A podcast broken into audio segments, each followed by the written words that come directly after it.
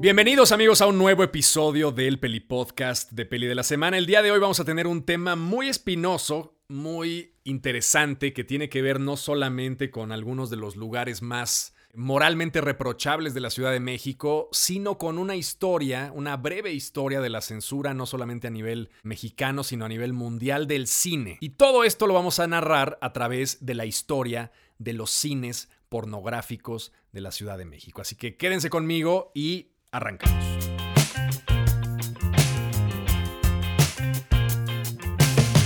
Si vamos a empezar a hablar de los cines porno en la Ciudad de México, pues tenemos que empezar a hablar de los cines clásicos de la Ciudad de México. ¿Por qué?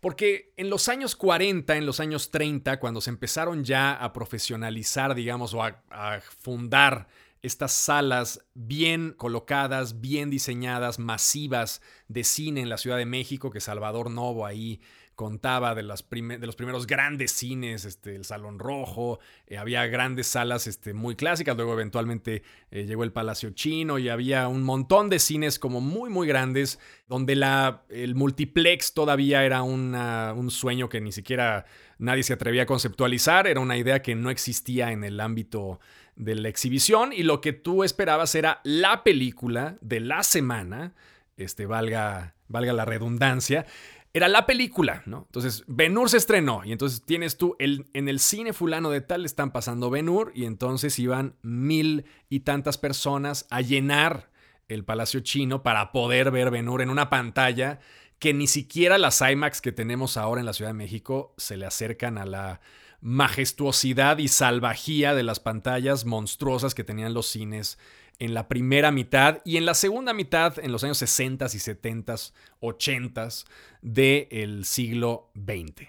Ahora, ¿qué sucedía? Se fundaron los cines, no había muchas opciones, la distribución era complicada, la posibilidad de ver una película diferente cada semana no era muy sencilla había, digamos, lugares en donde la gente iba a ver películas, a lo mejor de otro corte. La Cineteca se fundó mucho tiempo después pero realmente la oferta cinematográfica era bastante más limitada de la que tenemos hoy, que es una auténtica sobredosis de oferta que no tenemos nada que ver y en esa época pues se veía lo que había. Había matinés, había funciones ya en la tarde y entonces el mismo cine se dividía un poquito la cartelera entre lo que veían los públicos eh, infantiles con sus familias en las matinés y luego lo que se veía ya por las tardes en otro tipo de producciones cinematográficas. Pero el gran problema, más bien la mutación de estos cines, tuvo que ver más bien con un tema de la censura, de la historia de la censura, que es algo interesantísimo. Y ahí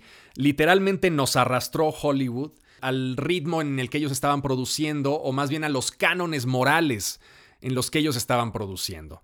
Porque como bien saben ustedes, en 1929 se aprobó en Estados Unidos un código que se llamaba el Código Hayes, promovido por un eh, miembro del Partido Republicano que había sido de hecho el líder del Partido Republicano años atrás, que fue el señor Hayes.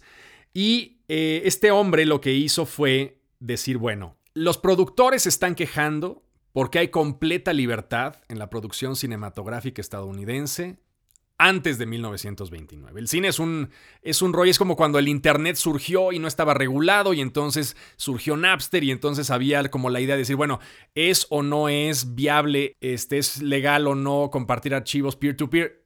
y se armó todo un revuelo porque era un terreno inexplorado. Lo mismo ocurrió con el cine. El cine se, inventa a finales del siglo XIX a partir de una serie de revoluciones tecnológicas que tenían que ver precisamente con los proyectores, que tenían que ver con el medio del celuloide, que tenían que ver con la forma en la que se generaron ciertas cámaras para poder captar la luz y luego eventualmente el sonido ya después en los años 20. Pero lo interesante del asunto es que no existía una regulación de qué contenidos podían o no verse en una pantalla grande. ¿Y qué ocurrió? Bueno, pues ocurrió lo que siempre ocurre, que con, una total libertad, pues la gente empieza a grabar lo que le, da la gana.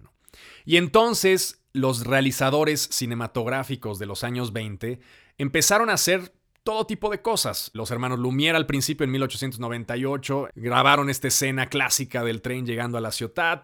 Luego este, llegó Georges Méliès, llegaron grandes innovadores de los efectos especiales para narrarnos cortitos que eran muy atractivos, que se vendían prácticamente o se exhibían prácticamente en las ferias. El cine era casi como una especie de atracción de feria.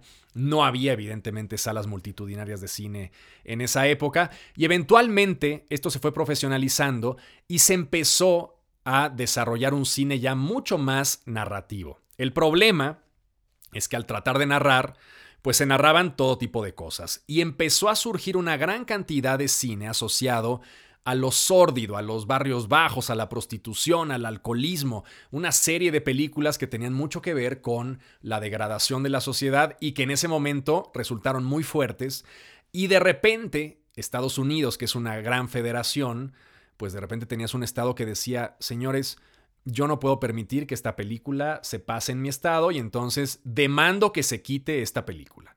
Claro, un productor que había gastado quién sabe cuánto dinero en hacer una película, de repente se daba cuenta que no podía exhibirla ni en Texas, ni en Chicago, ni en no sé dónde, y entonces venía un problema de inseguridad financiera muy fuerte asociado a producir cine. Tú hacías tu película pensando que se podía exhibir, dices, bueno, no está tan grave, hay una prostituta, este, hay una escena poco sugestiva, de repente hay unos hombros descubiertos y tal, no me parece que sea grave, pero el punto no lo tenías tú, la verdad no la tenías tú, sino la tenía el Estado. Y en el momento en el que llegaba la película a dicho Estado, la gente se quejaba y entonces la película se prohibía. Lo que sucedió fue que los distribuidores y las productoras fueron corriendo al Estado y le dijeron, oye cabrón, ¿qué hacemos? Porque producimos películas, no estamos seguros de que se aprueben o no se aprueben y queremos algo de certidumbre porque hemos perdido mucha lana sin poder exhibir nuestras películas en los estados más, entre comillas, puritanos de Estados Unidos. Y entonces la solución fue crear el código Hayes. El código Hayes eh, que como les decía fue promovido por este republicano, pues que sería un ultraderechista de lo peor, era una especie de decálogo bueno, muchos más de 10 mandamientos, sobre qué tenías tú que hacer para que tu película no se prohibiera. O sea, ¿qué tengo yo que filmar? ¿Qué puedo yo filmar para que no me prohíban? Y es muy interesante porque en cierta medida estamos volviendo, a través de las redes sociales, a esa tiranía de una especie de reglas tácitas, pero no tan tácitas, de lo que uno puede y no puede hacer en redes sociales. O sea, por ejemplo, nadie puede poner un par de tetas en Instagram porque se cierra la cuenta, ¿no? Así de sencillo. Ni sugestivas, ni artísticas, ni nada. No se pueden poner pezones en Instagram porque se cierra. Y claro, conforme vamos avanzando en este rollo en el que solamente existimos de manera virtual, pues todo este problema de una serie de códigos morales que nos restringen está cada vez más vigente. El punto es que en 1929 se instaura el código Hayes y entonces, básicamente lo que decía el código era, bueno, tenemos que defender a la familia. La familia es lo más importante. Entonces, por ende, no puede haber adulterio, no puede haber infidelidades, no puede haber violencia intrafamiliar y luego el otro aspecto fundamental es la sociedad. Entonces, por lo tanto, no pueden mostrar, mostrarse en pantalla ni violencia, ni asesinatos, ni cosas desagradables como enfermedades muy grotescas. Por ejemplo, sexo interracial estaba específicamente determinado que no podía haber una relación entre un hombre afroamericano y una mujer blanca o viceversa. Un montón de cosas que pues hoy nos parecen exageradas, pero que en ese momento se implementaron así. Y de esa forma funcionó Hollywood desde 1929 hasta 1968. Ahora, en 1968 se instaura el sistema de clasificaciones más o menos como lo conocemos ahora. Antes no había clasificaciones, solamente eran, ¿se pueden hacer estas películas? Sí o no. ¿Pueden pasar el board de la censura? Sí o no.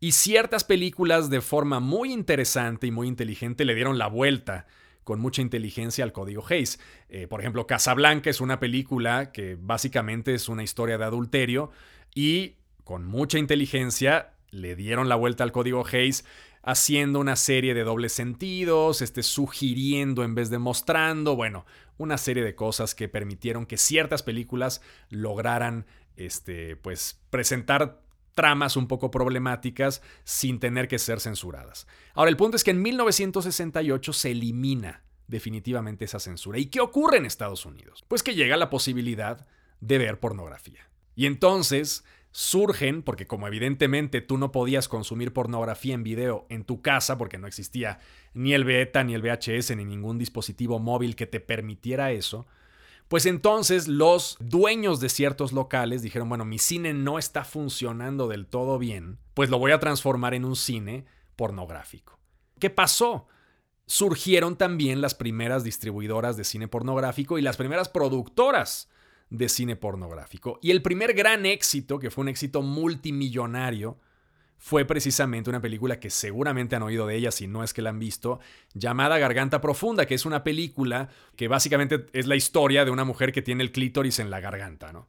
Y entonces solamente puede tener placer cuando está haciendo una felación, ¿no? Este, y es claro, esta fantasía masculina. Evidentemente, eran películas súper diseñadas para heterosexuales. En ese momento la pornografía femenina no existía, a nadie le interesaban los deseos femeninos y todo estaba codificado para que fuera de consumo completamente masculino, heterosexual.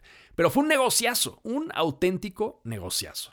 Y entonces empezaron a proliferar dentro del territorio estadounidense una gran cantidad de cines pornográficos que permitieron a la gente entrar en contacto por primera vez, porque lo que sí existían eran fotografías y revistas pornográficas que se vendían ahí también un poco en la clandestinidad, entrar en contacto ya dentro del terreno de la ley, sin estar infringiendo ninguna ley, con sexo explícito en pantalla. Entonces fue un momento verdaderamente muy importante para el cine como un espacio, ¿no? De hecho, una película que hace referencia a esto y que forma parte fundamental de la narrativa de la película es precisamente Taxi Driver. ¿no? Ustedes se acuerdan, Taxi Driver es la historia de Travis Bickle, que es un veterano de Vietnam que regresa, pues súper tocado de la guerra, se dedica a ser taxista, tiene insomnio, empieza a estar paranoico, trata de atentar contra un senador, etcétera, etcétera. Y su primera cita, como es un personaje que está completamente desligado de las convenciones sociales de la época, post-traumatic stress disorder del carajo, la primera cita a la que lleva a una mujer a la que trató de convencer en reiteradas ocasiones de que saliera con él es a un cine pornográfico. Y es una escena bellísima y terrible y maravillosa porque nos habla de un momento en el que el cine se permite ciertas cosas que antes eran completamente tabú y la gente, en buena medida, considera que ese cambio es positivo. Eventualmente nos enteramos este, pues que Deep Throat tiene una historia ahí terrible de abuso, que las producciones en ese momento no tenían el menor control de para que te sintieras bien mientras filmabas pornografía, era una industria súper nasty y súper terrible, ¿no?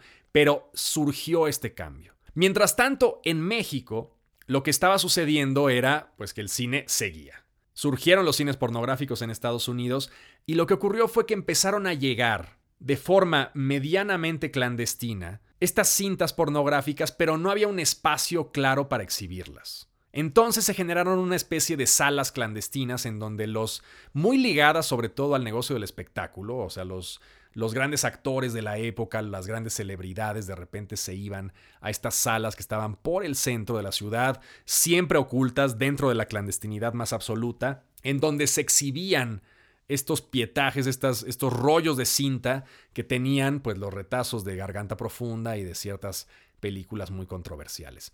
Esto no fue fomentado por el hecho de que eh, digamos, se liberara la censura en Estados Unidos, precisamente porque la pornografía en México siempre fue algo que se hizo independientemente del momento y el lugar histórico del país. Siempre, desde que se inventó el cine, hubo pornografía en México y siempre se filmó.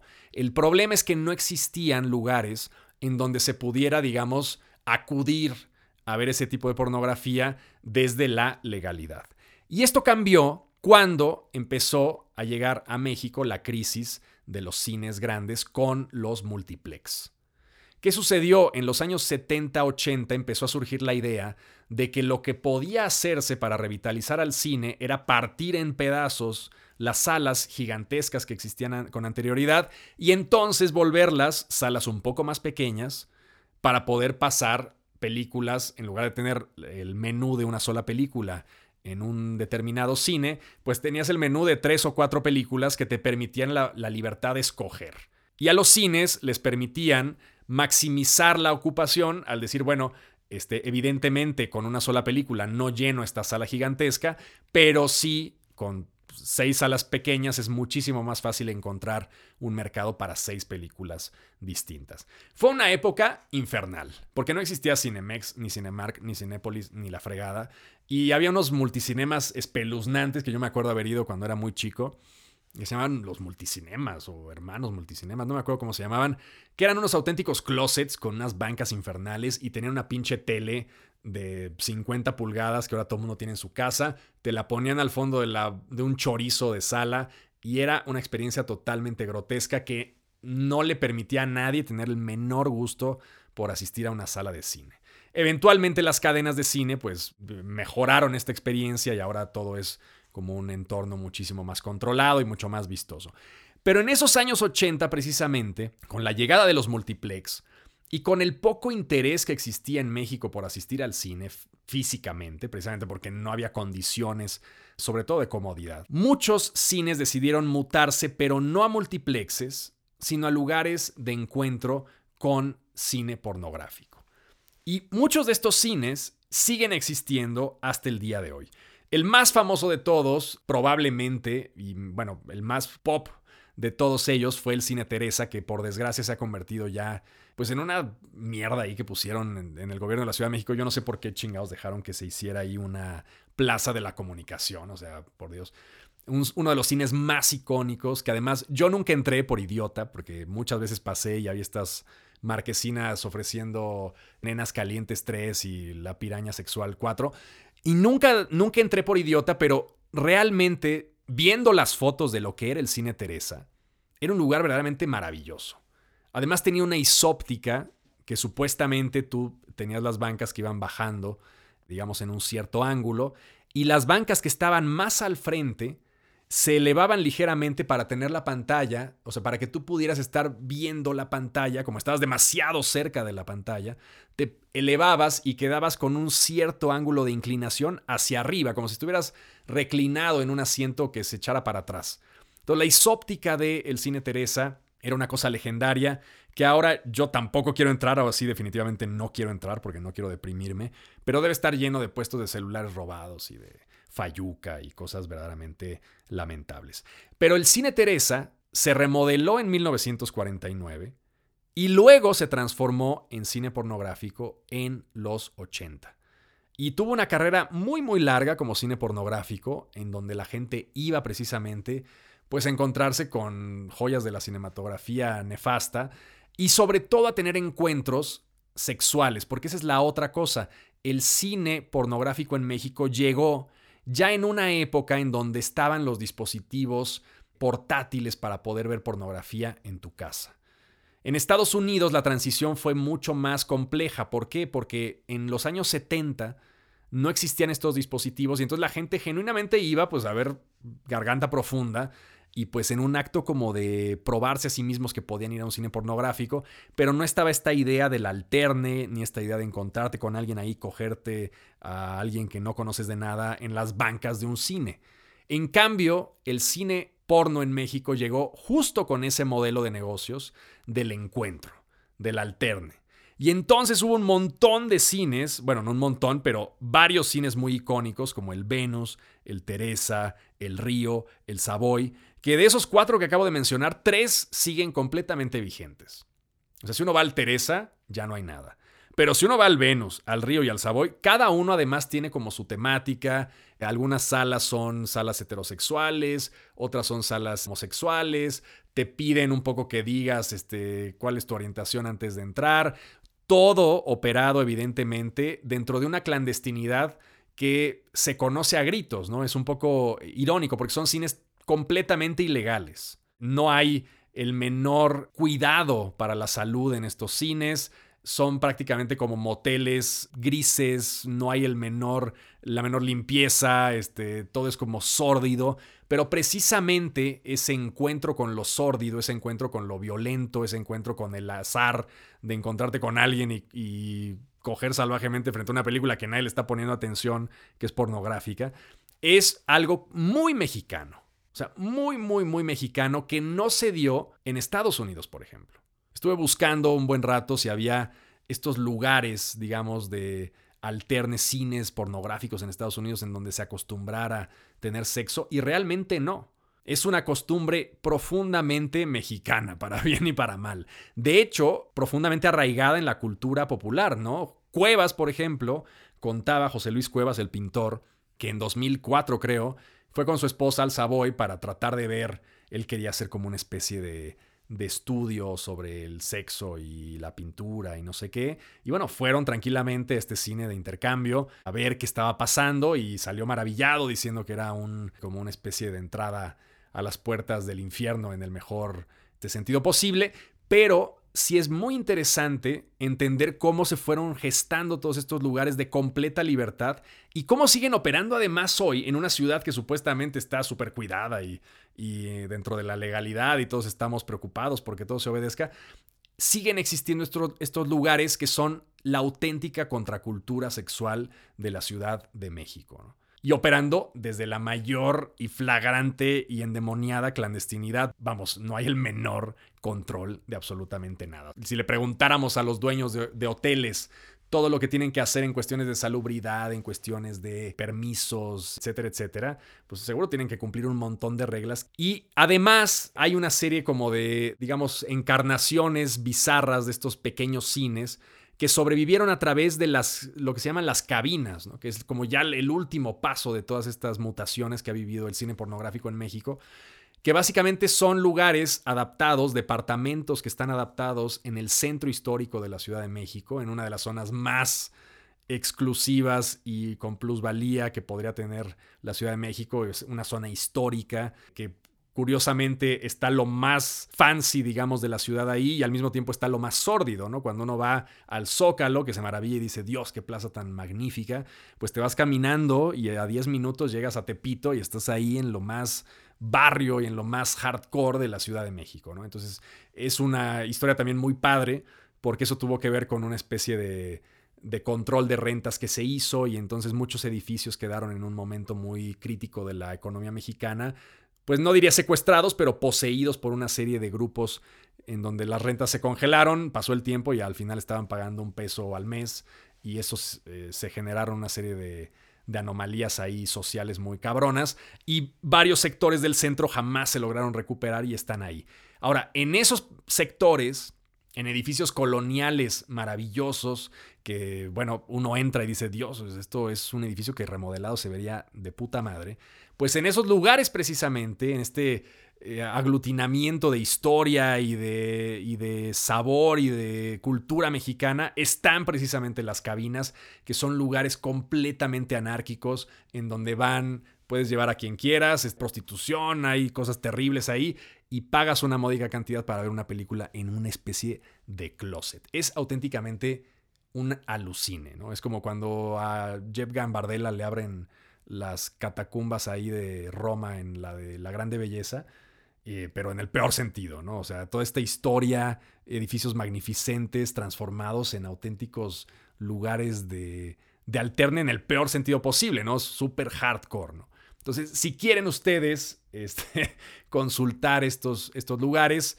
les repito los nombres, pueden googlearlos y salen perfectamente. En su Google Maps les van a salir el cine Venus, pueden ir perfectamente, pueden ir al cine Río, pueden ir al cine Savoy y si se animan pueden ir al Teresa a tratar de ver si no han demolido, yo no me he animado, la isóptica de uno de los cines más increíbles de la Ciudad de México, que por desgracia, por malos manejos y por una serie de cosas que no, que no tienen que ver con la riqueza cultural del, del edificio, se deshizo. Entonces, bueno, pues esto es la historia básicamente de los cines pornográficos en la Ciudad de México. Láncense, me cuentan, me mandan un mensaje ahí si fueron alguno, me taguean y me dicen qué les pareció. No se les olvide que pueden seguirme en Instagram, en YouTube, en TikTok como Peli de la Semana. Y nos vemos la próxima semana con un nuevo episodio del Peli Podcast de Peli de la Semana. Hasta luego. El Peli Podcast es producido y conducido por mí, Peli de la Semana, con producción ejecutiva de Mariana Solís y Jero Quintero. Este es un podcast en colaboración con Bandy Media.